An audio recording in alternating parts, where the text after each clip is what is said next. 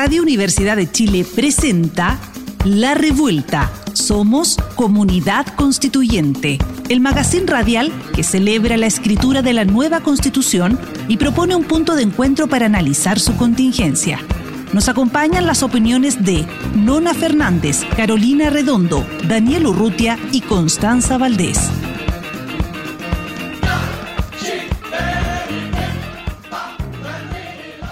Buenas tardes, revoltosos y revoltosas. Estamos nuevamente en un nuevo capítulo de La Revuelta en Radio Universidad de Chile con la Carito Redondo y la Belén Pellegrini en nuestra superalianza estratégica con la Neta. ¿Cómo están, chiquillas? Hola, bien.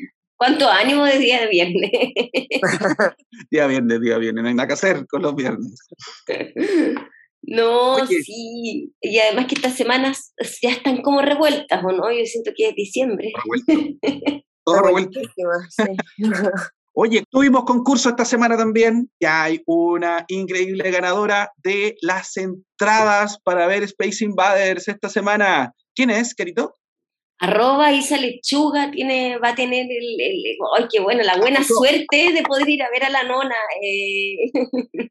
La nonita. ¿Y la frase, quién, qué, qué, cuál era la frase de Belén? ¿Nos puedes recordar? A ver, la frase era, en tiempo de negociaciones siempre nos dijeron que aprobar, aprobarían, siempre dijeron que eran acuerdos a respetar. Sus convencionales llegaron a esos acuerdos, pero respondieron a sus intereses y a los de unos pocos. El PS traicionó la palabra empeñada y ahora se victimizan. Uy, qué dura. Uh, qué fuerte, eso lo dijo Bessie Gallardo. Oye, y vamos a tener a Tomás Live y Pedro Muñoz en un ratito más, así que vamos a ver cómo va eso, cómo va eso. Entonces, arroba Isa Lechuga se ganó dos entradas para el viernes 29 de abril para ver Space Invaders, Invaders, Space para con la Nonita Fernández. Y ahora seguimos con nuestra sección increíble de colaboración con la neta, el boletín de la neta. ¿Qué pasó esta semana en la Convención Constitucional? El cansancio se hace notar, pero el trabajo no para. La dinámica de esta semana fue con comisiones sesionando desde temprano y plenos deliberativos desde el mediodía, tras los cuales la propuesta de nueva constitución se fortalece. Así es, el lunes se destacaron dos comisiones, Derechos Fundamentales y Sistemas de Justicia. En la primera destacan las modificaciones ingresadas al inciso 2 y 3 del artículo 20 sobre derecho de propiedad. Mediante indicaciones se estableció el derecho de la persona propietaria para recibir indemnización por el justo precio del bien expropiado, como también que el pago de la expropiación se realizará de forma previa a la toma de posesión material del bien expropiado. Y en cuanto a los derechos de las personas chilenas en el exterior, se aprobó el inciso que reconoce que este grupo pertenece a la comunidad política del país y su derecho a sufragio en elecciones presidenciales, parlamentarias, plebiscitos y consultas. Estas modificaciones conforman el informe de segunda propuesta de la Comisión compuesto por dos de nuevos artículos eh, a las normas devueltas por el Pleno. Y este documento va a ser presentado entonces al resto de los y las convencionales durante la próxima semana en busca de su aprobación. Por su parte, la Comisión de Justicia estableció que la Dirección Superior del Ministerio Público reside en la o el Fiscal Nacional y en un Consejo Superior.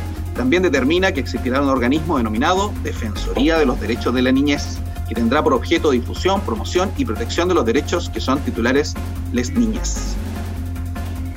Y bueno, el martes estuvo marcado por la sesión plenaria tras la cual se sumaron dos de nuevos artículos emanados de la Comisión forma de Estado el borrador de nueva constitución.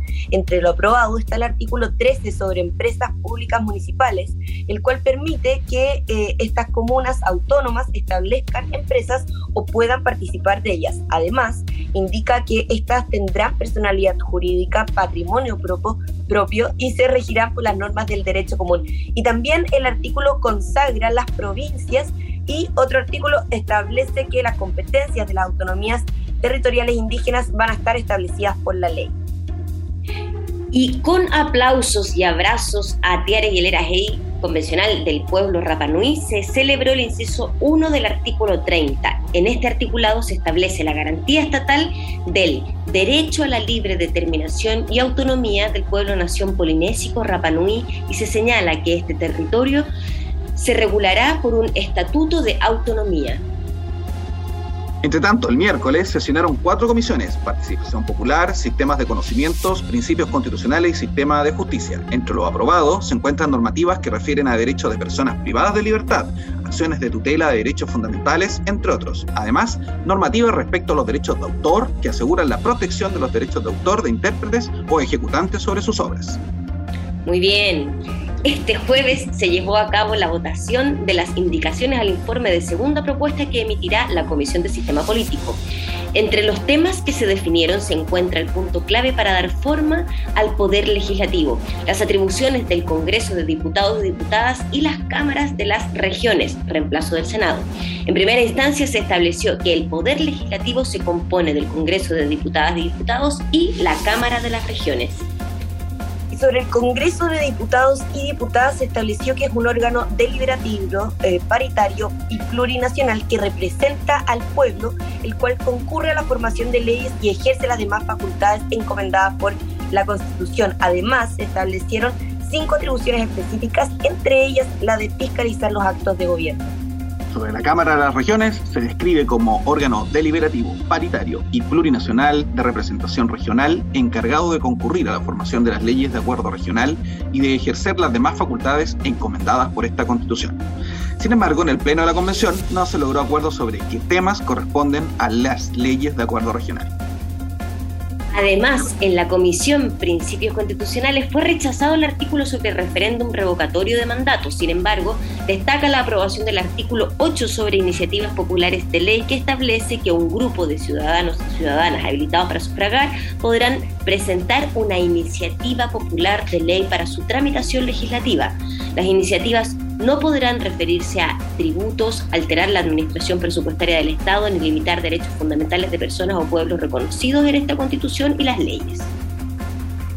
Y también se aprobó en ese pleno eh, que se confiere la ciudadanía a todas las personas que tengan nacionalidad chilena y esto introduce un gran cambio respecto a la constitución actual que otorga la ciudadanía a las personas que hayan cumplido 18 años y no hayan sido condenadas a pena Además, se aprobó, y ojo acá, el inciso que devuelve la obligatoriedad del voto, indicando que no será, eh, que no será obligatorio para las personas que vivan en el extranjero y aquellas que sean mayores de 16 y menores de 18 años, es decir, abriendo una puertita ahí para eh, la facultad de votar a los menores de edad. Y además se introdujo un importante cambio al no considerar como causal de pérdida de ciudadanía la condena aflictiva y condena por delitos calificados como conducta terrorista y tráfico de estupefacientes, por lo que la propuesta constitucional solo considera como causal de pérdida de ciudadanía el haber perdido la nacionalidad chilena. Tras estas sesiones plenarias y todo este trabajo en el borrador ya hay 315 artículos. ¡Chan! Oye, no, perdón, Dani. No sé si es terrible, pero es como, es una juguera de información muy importante. Muchísimas gracias, Veré, muchísimas gracias a las compañeras de la neta, porque la verdad es que uno se pierde un día o deja de seguir o, eh, o, no sé, pasa algo en la vida personal de las personas y hay harta información que uno se pierde. Eh, como es, muy fácil perderse porque cada día es muy intenso. Imagínense qué tal así lo, lo, lo, demuestra el boletín semanal. O sea, este boletín es muy contundente todo lo que va pasando. Sí, y este es como el resumen, de, el resumen del boletín semanal. Entonces, eh, sí, es muchísimo lo que está pasando. Y bueno, quería hacer un comentario pequeño antes eh, sobre cuando leímos el tema de la Comisión de Sistema Político, eh, que bueno, fue una comisión que le ha costado mucho lograr destrabar los nudos sobre el régimen político, sobre todo lo que respecta a, a, la estructura del poder legislativo. Em, bueno, finalmente ya hay algunas atribuciones de las leyes eh, de acuerdo regional que van a ser las leyes de, eh, de, que va a haber este reemplazo del Senado, ¿verdad? Esta Cámara de las Regiones. Y, y estas se escribieron, es como un dato freak muy perno, pero lo encuentro interesante, se escribieron en un solo párrafo, es decir, eh, solo separado por comas. Eh, normalmente se enumeran para abajo, pero ¿qué pasa que cuando se enumera que en el Pleno se pide votación separada de alguno de, eh, de esos artículos, de alguno de esos puntitos, eh, y entonces no entra completamente? Esta es la última oportunidad que tiene esta comisión y el Pleno de la Convención para presentarle a Chile en propuesta de nueva Constitución el poder eh, legislativo eh, como tal y no dejarlo a manos del actual Congreso, el actual parlamentario. Entonces decidieron hacer este párrafo entero, cosa de que nadie pueda pedirse votación separada de nada y la propuesta entre de una perfecta. Así que está bien mm. Imagínense que han tenido que cranear, pensar hasta incluso ese tipo de cosas para que nada quede eh, arbitrio de quienes están hoy día actualmente en el poder constituido, que es lo que no quiere la gran mayoría de los convencionales.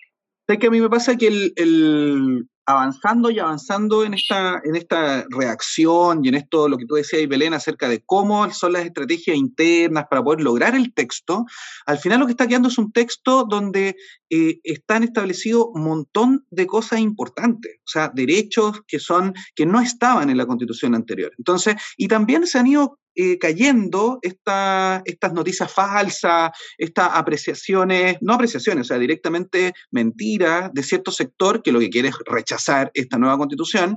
Eh, y aquí, por ejemplo, hay una cosa que tiene que ver con los derechos de, o más bien con, la, con el derecho a propiedad. O sea, con el derecho a propiedad que yo o sea, absolutamente claro, no hay ninguna situación respecto a como expropiaciones locas o sin sentido, incluso se estableció que la, la persona que, puede llegar a ser expropiada su propiedad por razones de utilidad pública, eh, la indemnización es el justo precio del bien expropiado y se le pagará de forma previa la toma de posesión material del bien expropiado, que son más o menos eh, situaciones que ya están eh, consagradas en la, en, la, constitución de Pinochet y que pasan a esta, nueva constitución de una manera en la cual se asegura a todas las personas la propiedad. Entonces, esos fantasmas de...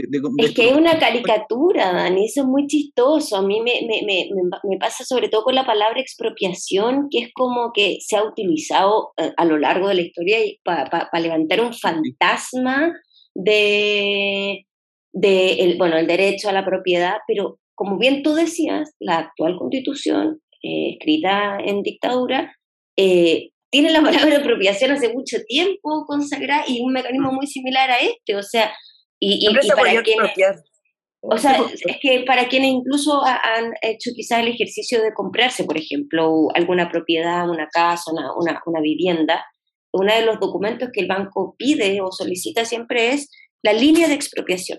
Eso quiere decir que el banco se asegura de que si no te estás comprando algo eh, con plata del banco, porque uno no se compra algo generalmente así a buena primera, eh, entonces que el banco en el fondo no está adquiriendo durante esos 25 años que uno le paga el crédito, algo que va a ser expropiado. Eh, y muchas veces hay viviendas que efectivamente están en línea de expropiación y eso es un problema porque, no sé, esa, esa, no sé, esa vivienda podría expropiarse para ensanchar una vía pública.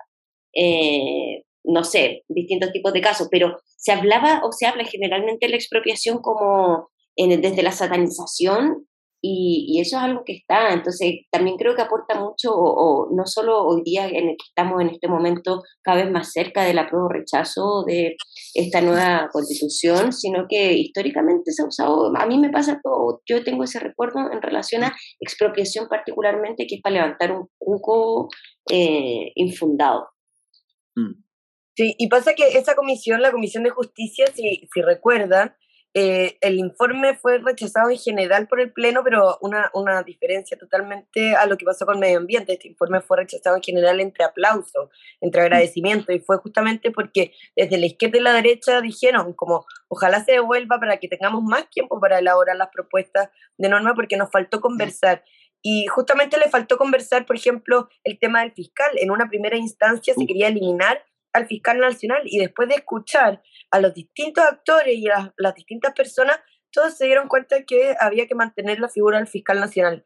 Claro, se le hacen algunos cambios, pero se mantiene la figura. Entonces, esta comisión ha destacado, lo mismo con la Defensoría de la Niñez que mencionábamos anteriormente, también se pensó incluir en una gran... En, una, gran defensoría, claro, Y claro, y decían como, no, que, que siempre que se meten a los niños en estas grandes cosas, terminan los niños nuevamente invisibilizados. Y se recogieron todas esas apreciaciones, esas críticas también, y se elaboraron nuevas propuestas en base a esto. Entonces, esta comisión ha sido muy receptiva en cuanto también a, qué dicen las personas eh, o cómo reaccionan las personas, los convencionales, las autoridades, etcétera, eh, ante sus propuestas, porque se está creando algo que tiene un gran impacto en la sociedad.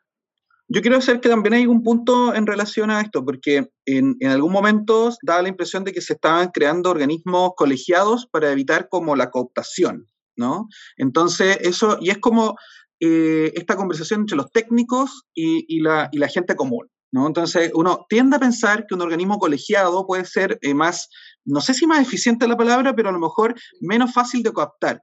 Y eh, yo quiero poner un ejemplo. Yo estuve en Honduras trabajando en, un, en, una, en una misión anticorrupción y una de las cosas que ellos en Honduras tenían una, eh, una contraloría, el ejemplo de la contraloría, que era de una persona y los partidos políticos hondureños, que son particularmente corruptos, se pusieron de acuerdo que fueran tres. Entonces, no uno, sino tres contralores. Pero claro, dada la casualidad que era cada uno representaba a uno de los partidos que estaban en el gobierno. Entonces, al final, lo que ocurría era que se anulaban. Entonces, no se investigaban. casualidad. Entonces, esos diseños hay que tener mucho cuidado, sin perjuicio de, claro, uno dice, bueno, es que ya está cooptado. Quizás la situación tiene que ver más bien con ver cómo se eligen, qué mecanismo hay para, para poder sacarlo y, y de mm. exigirle rendición de cuentas. ¿Cachai? Claro. Oye, yo quiero destacar, bueno, porque creo que hace como dos semanas o tres, ¿te acuerdas, Dani, que estábamos hablando de la Comisión de Sistema de Conocimiento? Tú me preguntaste por derecho de autor y yo te dije que yo no soy una voz autorizada para hablar de aquello, porque... Este es el momento.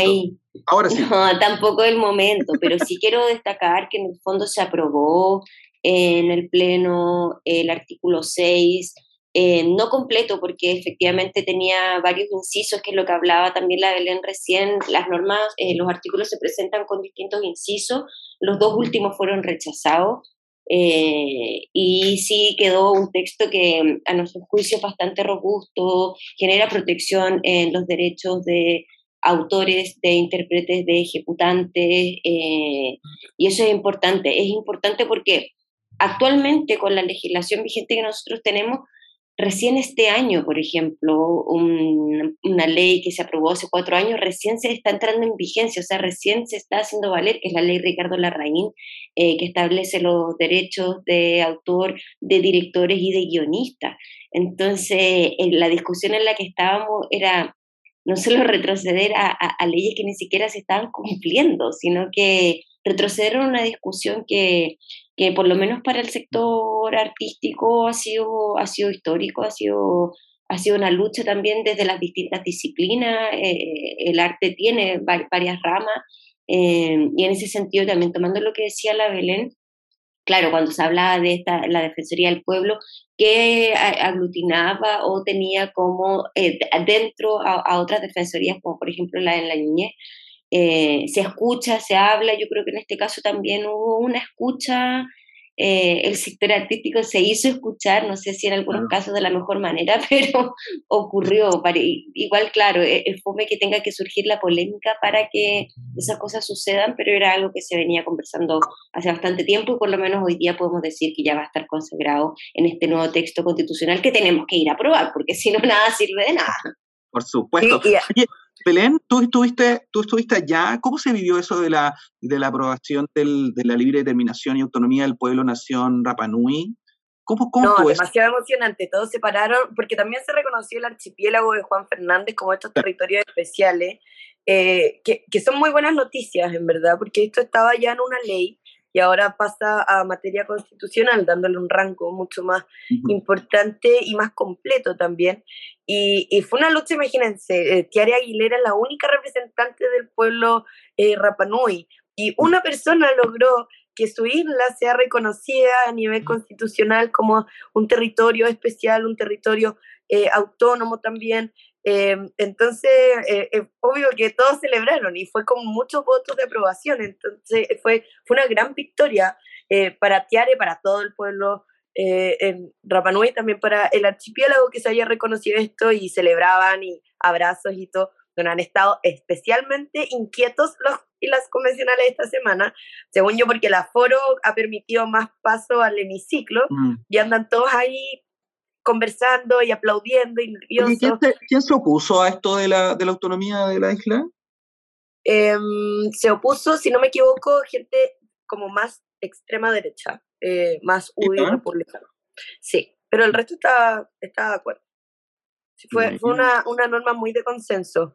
Bueno, yo les quería comentar otra cosa, que esta semana se cumplió el plazo para eh, integrar las últimas tres comisiones de cara a los últimos meses de eh, la Convención Constitucional. Armonización, normas transitorias y preámbulo, que van a ser tres comisiones fundamentales, y quedan 70 convencionales sin, en el fondo libres, sin ni una comisión, pero ya hablando con varios, hoy ya vamos a sacar una nota eh, en la noche, así que lo voy a anticipar, pero, pero varios convencionales nos han dicho cuáles son sus planes, van a recorrer el país, eh, dando a conocer eh, la nueva constitución. Perdón, no pueden tengo una duda, eso tengo una duda en relación a eso, porque claro, hay un número de convencionales que se va a ir a, un electivo. eh, ahí eh, esos, nuevos grupos cursos van a seguir obviamente en un trabajo según el nombre de cada comisión que le, que le tocó.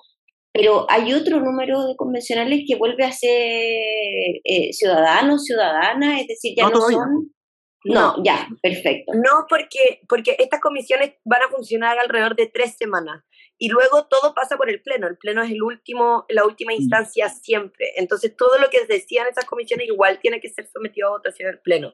Pero en el cronograma se establecieron salidas territoriales mientras estas comisiones eh, funcionan para que justamente los y las convencionales puedan salir a sus territorios y contar en qué está el proceso de nueva constitución. Eh, lo que sí se divide en dos etapas. Eh, cuando la, la, campaña en el sentido comunicacional, mientras son convencionales, que no pueden hacer campaña, la Contraloría lo dijo también eh, ayer, si no me equivoco, y no pueden hacer campaña a favor de una u otra, a favor de la prueba o el rechazo, pero sí entregar e informar cómo son las salidas territoriales común y corriente. Y la otra es cuando son ciudadanos a pie, desde el 5 de julio, que ahí cada uno va a tomar su bando. Eh, también apenas el presidente Gabriel Boric eh, diga que eh, ya está la nueva constitución y lo ponga en el diario oficial, se van a abrir un plazo de tres días para que la gente se pueda inscribir a la franja electoral, que va a haber franja electoral. Así que estamos todos muy atentos ahí a lo que esté pasando en estos espacios y bueno, las normas transitorias eh, y lo interesante de estas tres comisiones que todas parten en la salida regional Antofagasta, que ha causado un poco ahí de disensos de qué tan mm. importante es hacerlo o no, pero pero de qué va a pasar, va a pasar y nosotras vamos a ir a todo esto, así que ahí podemos hablar desde Antofagasta. Maravilloso, como corresponsal. Exactamente. Bueno, en la revuelta seguimos avanzando y ahora pasamos a la sección preferida de las y revoltosos de la revuelta, el silabario constituyente. El silabario constituyente.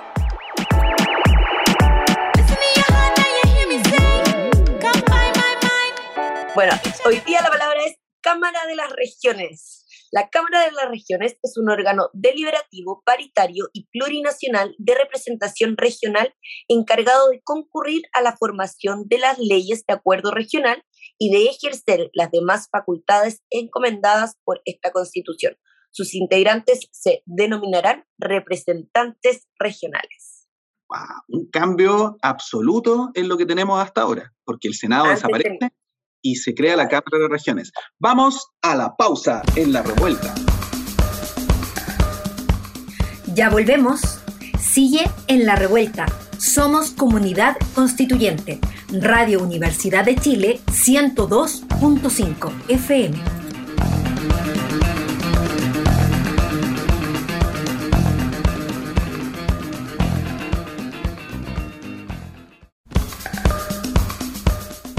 Ya regresamos a La Revuelta, espacio para conocer la actualidad sobre el proceso constituyente.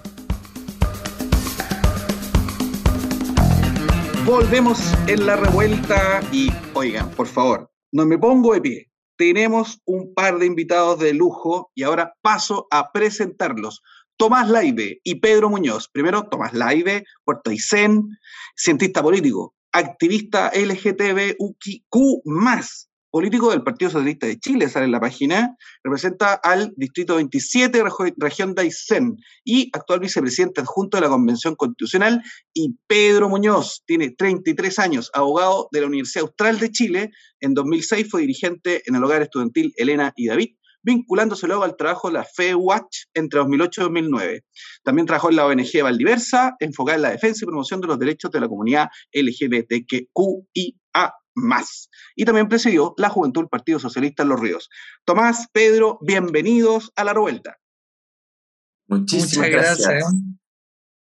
muchas gracias, muchas gracias porque están ambos, creo que es primera vez que tenemos panel al aire desbalanceado en mayoría de, hombres. Igual quiero decir que fuera del aire está la Dani, así que ahí se nos, se nos completó nuestra, nuestra paridad, pero siempre tenemos como una corrección femenina. Oye, le vamos a hacer eh, también coach vocal a Dani Urrutia porque harto furcio el día de hoy. ¿Cómo están, chiquillos, Tomás, Pedro? Yo creo que bien, eh, dentro de lo posible. Estamos muy cansados, esa es la verdad, pero, mm. pero estamos poniendo toda la energía en la recta final de la convención, que a poquito y lo más importante. Oye, sí, bueno, una pregunta que parece súper trivial, que es como, ¿cómo están? Pero yo creo que preguntarle a un convencional hoy día, ¿cómo están? En este caso, Pedro, eh, no es una pregunta cualquiera. Sí, eh, estamos, estamos bien, eh, mantenemos mucha, muy buen ánimo y buena energía, pero estamos en la recta final y uno en una, en una recta final de un camino que ha sido complejo como este, llega un poquito agotado, pero también eh, estamos viendo como el producto del trabajo, ¿no? No, no, no, no de forma acrítica en ningún caso, pero el producto de algo que va adoptando ya una forma y eso nos tiene contentos. Y yo tengo una pregunta en relación a eso, que, bueno, es lo que acabas de decir, Pedro, que es como estamos viendo el producto de un trabajo, tienen una mirada crítica en relación a lo que están haciendo, lo que está sucediendo. Y, y bueno, ayer presentaron o, se informó un, un, proyecto de la bancada del Partido Liberal en torno a extender el plazo de trabajo mm. eh, de la redacción de la nueva constitución. Eh, en algún momento, y bueno, la Dani que está en los controles lo sabrá, yo, nosotras somos, yo vengo del mundo de la actuación, tuve la oportunidad de trabajar en una campaña política por quien hoy día es nuestra actual subsecretaria de la Cultura y las Artes, para que estuviera en la convención. Y cuando se alargó el plazo de la campaña, yo siento que fue como un dolor en mi corazón. Me negaba, me negaba, apagué el teléfono, decir, no, ¿qué es esto? ¿Cómo estar llegando a la meta? En esta posta y sentir que te corrieron la valla. Entonces me imagino un poco la sensación que habrá en su cuerpo y saber qué piensan en relación a este proyecto que se presenta en el Congreso. Es decir, no es una petición que surja desde el interior de la convención, sino que el Congreso viene a decir, yo creo que necesitan más tiempo, chiquillos. ¿Qué piensas? Primero mi vicepresidente, que responda mi vicepresidente, primero. Mira, eh, gracias Pedrito, ex vicepresidente. No, mira, eh, nosotros, bueno, yo le agradezco al diputado Mirasevich porque creo que él realmente hace una propuesta que de buena fe, de tratar de, aportar al proceso. Pero la verdad es que nosotros desde el colectivo socialista veníamos desde, desde enero planteando la necesidad de ampliar porque eh, podíamos prever el, desgaste que se estaba produciendo y que ese desgaste eh, podía mermar la capacidad de llegar a acuerdos y llegar eh, con buenas normas al final. pero la verdad es que hoy día nos queda virtualmente 10 días de votación de normas y con eso cerramos el proceso y empezamos el, el, trámite de transitoria y de armonización y el desgaste ya está, los equipos están fundidos, pero trabajando a toda máquina, entonces para cerrar bien el proceso y terminar, entonces ya llega un poco tarde, eso es lo que quiero decir. esto debió haberse discutido en el verano para poder darle más aire en su momento, pero ahora ya hicimos todos los ajustes, cambios reglamentarios que había que hacer, estamos trabajando el sábado, domingo, todas las horas posibles, entonces ya, ya está, ya estamos llegando al final. Oye, Pedro Tomás, aquí en la revuelta nosotros comentamos siempre el escándalo de la semana. Y vamos a comentar el escándalo. Hay el rechazo a la propuesta de la Comisión de Medio Ambiente. Ahí, ahí hay, un, hay un tema que sería bueno establecer. ¿Hay una idea de desarrollo distinta? ¿Está chocando esa idea de desarrollo para el país, con, por ejemplo, con los ecoconstituyentes? Oye, nos dijeron preguntas fáciles. No, oye, pero aquí estamos bien. No, bien. No tenemos problema en responder todas las preguntas. Eh, Muy bien hay varios, varias, varias diferencias con, con, el informe. En primer lugar, diferencias eh, formales que ya se, habían marcado antes respecto no solamente de esta comisión, sino también respecto a otras comisiones, ¿no? La, la, los textos excesivamente abundantes, reiterativos, duplicaciones eh, con eh, normas que ya estaban aprobadas o estaban en trámite de ser aprobadas en otras comisiones, duplicaciones directamente con normas que están en el, en el borrador del texto constitucional, pero también una mirada un poco distinta sobre lo que hay que hacer en materia de eh, economía, medio ambiente y cómo se van ajustando los objetivos. Sabemos que nosotros no podemos definir todo desde la constitución, eh, o sea, especialmente en esta materia donde hay que cambiar un poco el, marco, ¿no? Desradicalizar el sistema neoliberal, eh, pero también dejar una puerta abierta para que sea eh, la política democrática para que sea el, el, propio proceso político el que vaya determinando eh, otros aspectos. Nosotros especialmente eh, nos interesa tanto el medio ambiente, pero nos interesa también ajustar los aspectos económicos, los principios económicos que van a quedar plasmados en esta nueva constitución y especialmente también nos interesa hacer ajustes en materia de economía y minería, mejor dicho, en minería. Sí, y ahí tengo un comentario. Igual en nosotras como periodistas cuando entrevistábamos ahí y tratábamos de anticipar qué iba a pasar con el informe de medio ambiente, eh, independiente de quienes lo aprobaron o rechazaron en general, habían muchas normas que se iban a caer, de las 50 creo que eran, eh, o más de 50, claro, 8 iban a pasar según el sondeo que había, entonces iba a ser una votación muy claro, máximo. Entonces, iba a ser una votación muy larga para, para muy poquito que iba a ingresar. Actualmente hay como 15, entre 3 y 15 artículos en borrador de nueva constitución de medio ambiente. Y, y esta comisión, claro, tiene muchos dirigentes medioambientales, pero, pero ha costado mantener el diálogo, según lo que hemos visto nosotros, con el resto. Eh, y poder proponer temas que eh, generen consenso. Ha sido una de las comisiones que más le ha costado junto con la de conocimiento y de hecho es la que menos artículos tiene en borrador de nueva constitución por la misma situación. Em, yo les quería hacer una pregunta de cómo se viene el tema de eh, las comisiones de normas transitorias y la de armonización. Yo sé que Tomás va ahí a transitoria y Pedro, eh, también tu pregunta va a qué va a pasar con esos convencionales del colectivo socialista que no van a integrar ni una de estas tres comisiones, ni la de transitoria, armonización y preámbulo. Ayer el Frente Amplio nos comentaba que ellos se organizaron como una comitiva eh, que va a hacer salidas territoriales y comunicacionales. Eh, no sé si tienen un plan quizás como colectivo socialista y cómo se dividen también estos tiempos entre ser convencional y después ser un ciudadano o ciudadana a pie eh, que va en el fondo a, hacer campaña, me imagino. Yo, yo quería meter la cuchara porque esto, esto es como cuando uno está en tercero medio y dice, ¿a qué electivo postulaste? No, yo postulé al transitorio. No, no, no, yo la verdad es que voy a estar en el, en el de armonización, el electivo de armonización, como yo leía eso. Es verdad, verdad. Oye, poniendo la eh, nota banal yo, ¿no? Bueno, yo, yo voy a, al, al transitoria, efectivamente, pero déjame contar un poco sobre el proceso final, porque efectivamente yo le contaba que estamos en los últimos días de votación de normas, prácticamente nos quedan 10 días, eh, ya casi todas las comisiones terminaron sus informes temáticos, solo vuelven con las segundas propuestas, ¿no es cierto?, mm. en los próximos plenos, eh, y, y viene el proceso de armonización, que es el proceso, digamos, donde recién vamos a, a, ver que todas estas normas votadas individualmente las vamos a empezar a juntar, a ordenar en un texto, eh, a sintetizar y lo que más importante que tiene esta, este, cómo funciona la Comisión de Armonización es detectar las omisiones del texto y además las inconsistencias. Em, pero también para hacer un nexo con lo que decía Pedro, sobre la, lo, que produce la sobreregulación.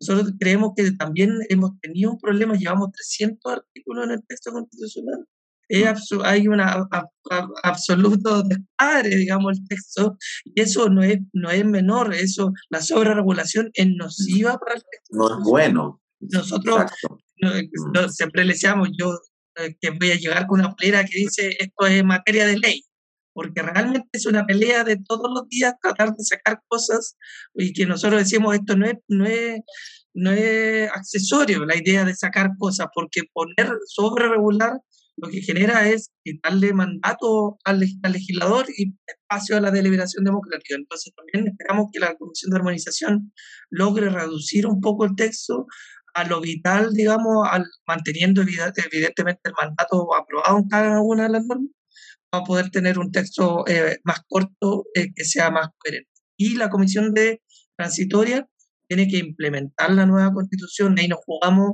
casi el 50% del, del, de la labor de la, de la constituyente porque, eh, por ejemplo, el Estado regional depende de una implementación gradual, que sea inteligente, que logre ilumbrar, eh, digamos, cómo el legislador se va a, sacar cada una de las leyes regionales. y eso requiere un periodo entre 6, 10 años entonces vamos a tener que ser muy inteligentes en, dar esas garantías a la institucionalidad y también a los funcionarios, a las instituciones que esperan estas normas eh, transitorias. Oye, Tomás, pero el, vicepresidente Domínguez dijo en una entrevista que había que, como respetar los, los, tiempos de los elegidos, pero alguien le dijo, oye, pero los senadores tienen ocho años. Sí, Entonces, como que van a estar hasta ocho años más las, las dos instituciones es que hay distintos, hay distintos modelos. Nosotros creemos que en general los mandatos tienen que respetarse porque hay un, hay un mandato popular. No es solamente que haya una autoridad cuidando su cargo, sino que hay, hay la voluntad popular en la que se cuida.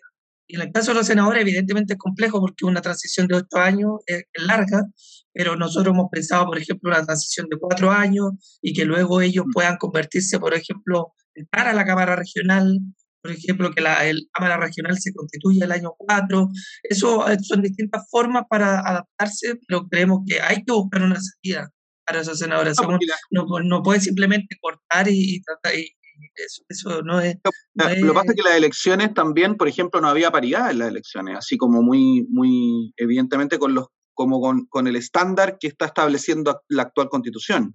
Entonces, como que esas diferencias creo que igual podrían dar pie para unos, unos tiempos un poquito menores, a lo mejor, quizás, no sé, como... como es que yo tengo un disenso, digamos, con esa mirada porque creo que efectivamente el, el sistema político actual y la institucionalidad, actual puede tener una serie de deficiencias, que no tiene escaños reservados, no tiene prioridad, no hay independiente, etcétera, pero es la, la institucionalidad vigente, es la institucionalidad que nosotros respetamos y en la cual desenvolvemos. Entonces, no, no, por la crítica que nosotros tenemos a esa institucionalidad que estamos tratando de resolver, vamos a pensar, digamos, en la gradualidad. La gradualidad tiene que estar en función del éxito del proceso constituyente y de la nueva constitución y, el, y, el, respeto al mandato es también parte de uno de esos, de esos, elementos que tenemos que tener en, en vista para ese éxito.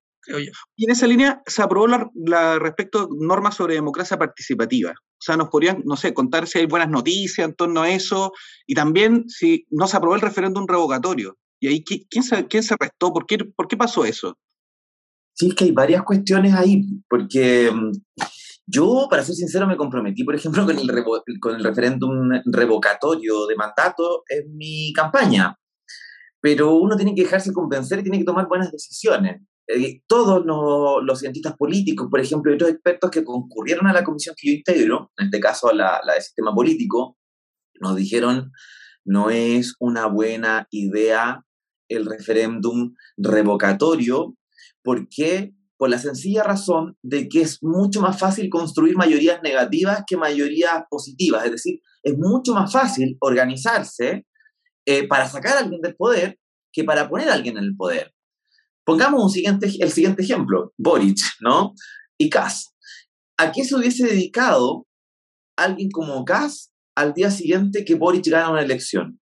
A organizar la campaña, ¿para qué? Da lo mismo la razón, da lo mismo el tiempo, da lo mismo si cumplió o no cumplió su programa al primer al segundo mes.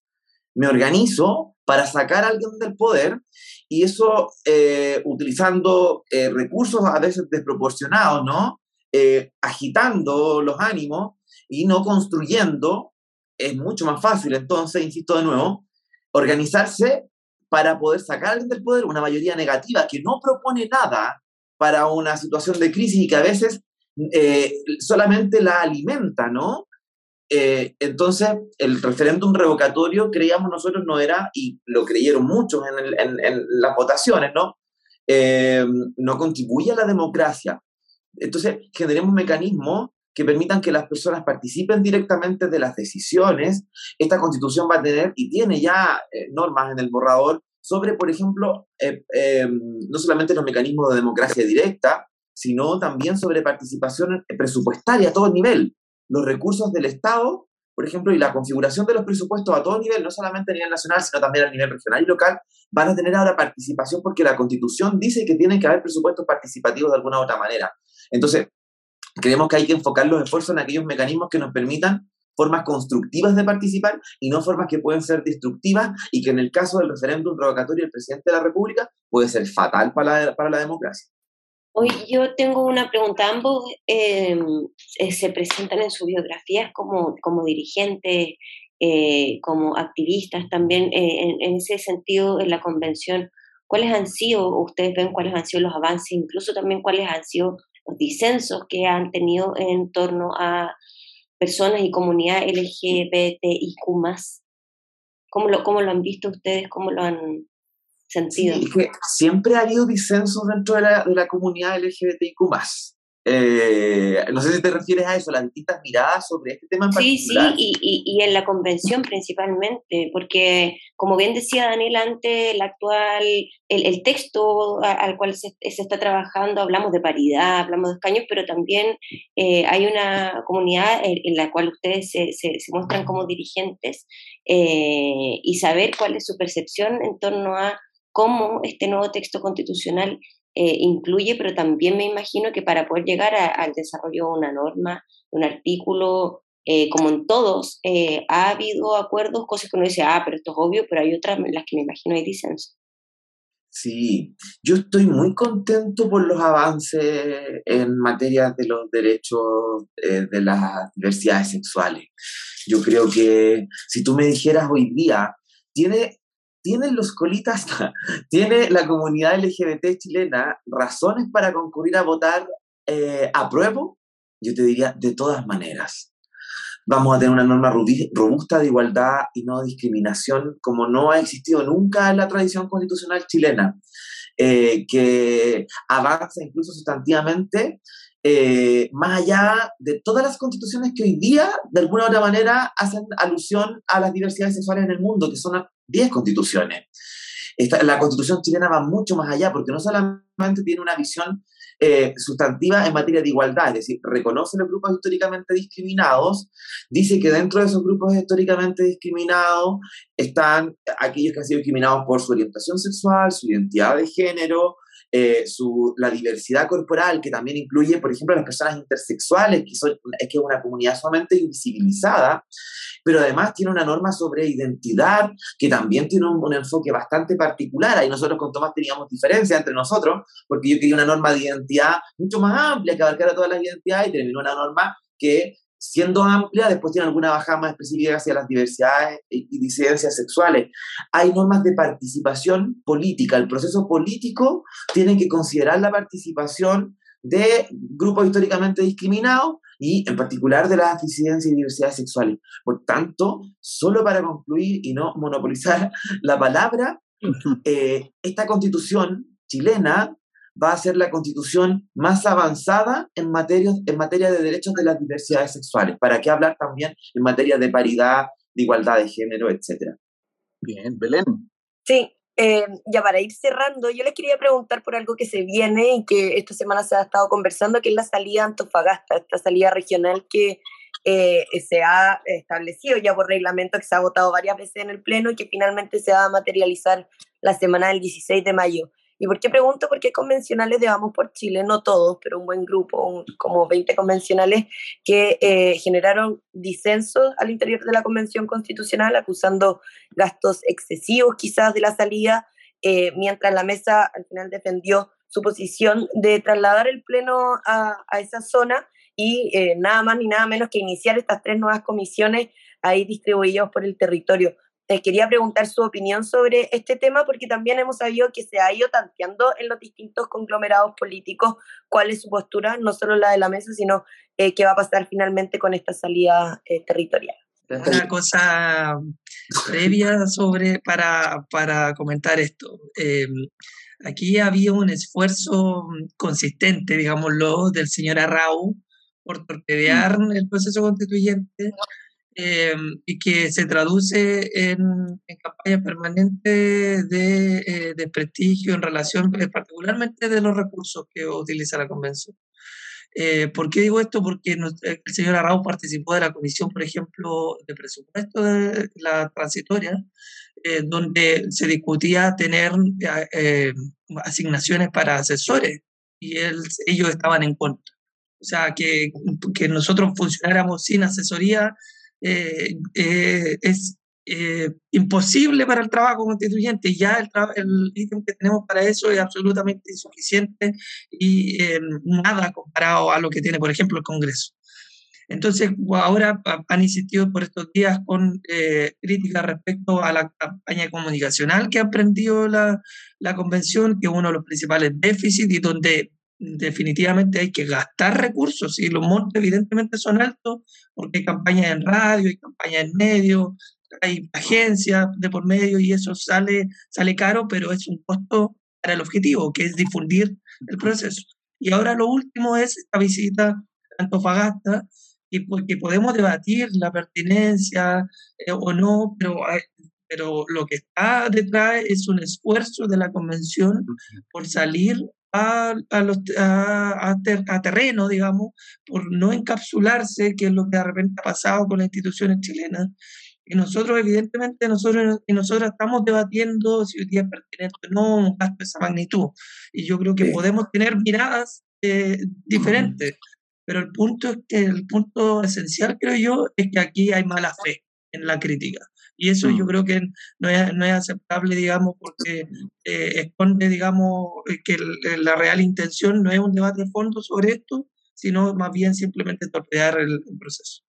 Oye, yo quiero hacerlo cortito, ¿puedo? Yo, sin perjuicio la mala fe, la mala fe que existe para mí es, es evidente y nunca hay que dejar de evidenciarla, eh, venga de quien venga, y y en el caso de la convención, claro, hay ciertos elementos ahí de, derecha que son radicales, pues hay que decirlo. Eh, pero sin perjuicio de eso, yo hace dos meses hubiese tomado, y, Tomás sabe eso, yo se, lo he planteado, pero Tomás eh, eh, tiene una posición a veces que no es compartida en toda la mesa, no, no lo culpo, no culpo a mi compañero, pero mi posición es que yo hace dos meses hubiese suspendido, hace tres meses hubiese suspendido el viaje a Antofagasta. Yo creo que ahí faltó determinación por parte de, de la presidenta y el vicepresidente, que son los que por el diseño institucional de la convención tienen más peso en las decisiones, y, pero esa decisión hoy día no es posible tomarla. Esa decisión tendría que haberse tomado hace dos o tres meses. Tomás, Pedro, un último mensaje cortito para la ciudadanía de por qué hay que aprobar el 4 de septiembre un llamado a la ciudadanía que se informe del texto constitucional. Nosotros hemos tenido dificultades, problemas, ha habido polémicas, pero el texto aprobado, las normas que están aprobadas hasta ahora, yo creo que son normas trascendentales para la vida de la persona. Estamos construyendo un Estado social y democrático de derechos que termina con un modelo neoliberal injusto que reproduce las desigualdades para pasar a un Estado que garantiza derechos sociales como la educación, la salud, las pensiones eso va a cambiar la vida de las personas y por lo tanto hay que confiar, digamos, que este proceso se ha hecho de, la mejor forma posible y que, y que, por lo tanto concurramos de forma informada y libre a, este, a, votar este 4 de septiembre para terminar con la constitución de Pinochet, abrir un nuevo camino para, para, la vida en sociedad en nuestro país y que podamos eh, construir una nueva vida social mucho, mucho más democrática y también eh, mucho más igualitaria. Tomás Laive, Pedro Muñoz, muchas gracias por estar acá en La Revuelta, un gran abrazo y mucha, mucho Nahuen para el trabajo que... muchas gracias a ustedes. Muchas, gracias, mucho ánimo.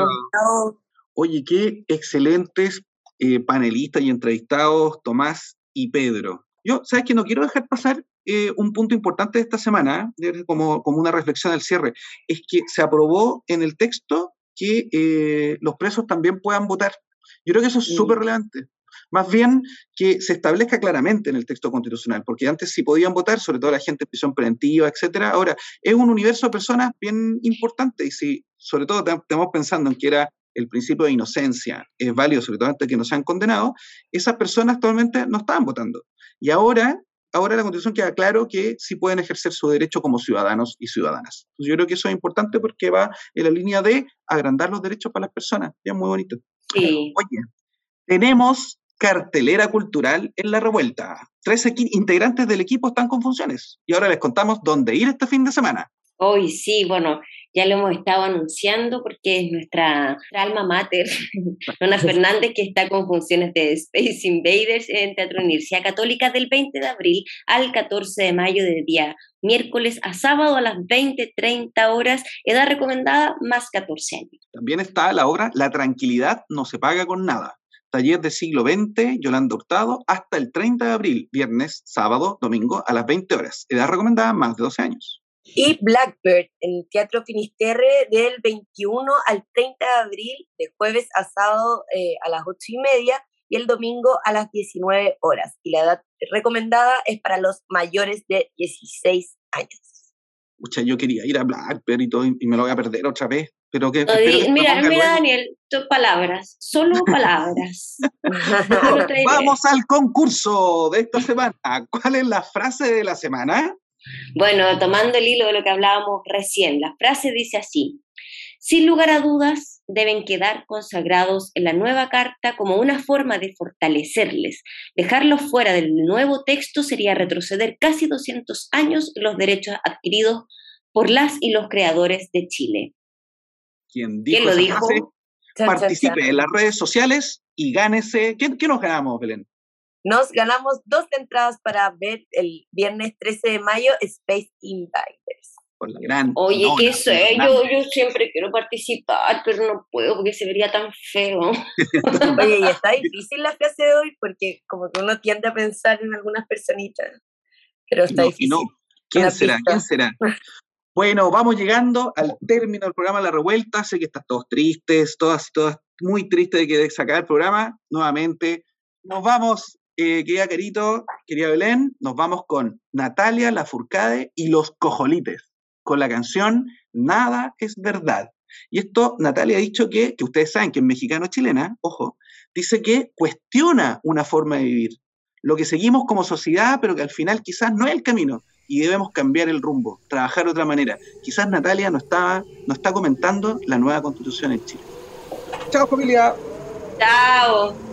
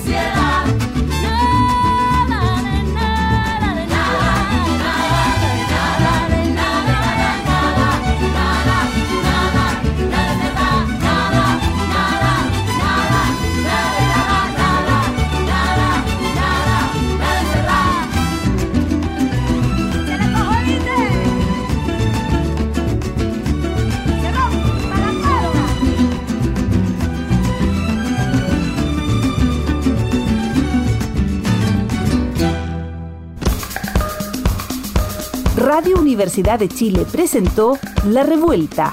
Somos Comunidad Constituyente. El magazine radial que celebra la escritura de la nueva constitución y propone un punto de encuentro para analizar su contingencia.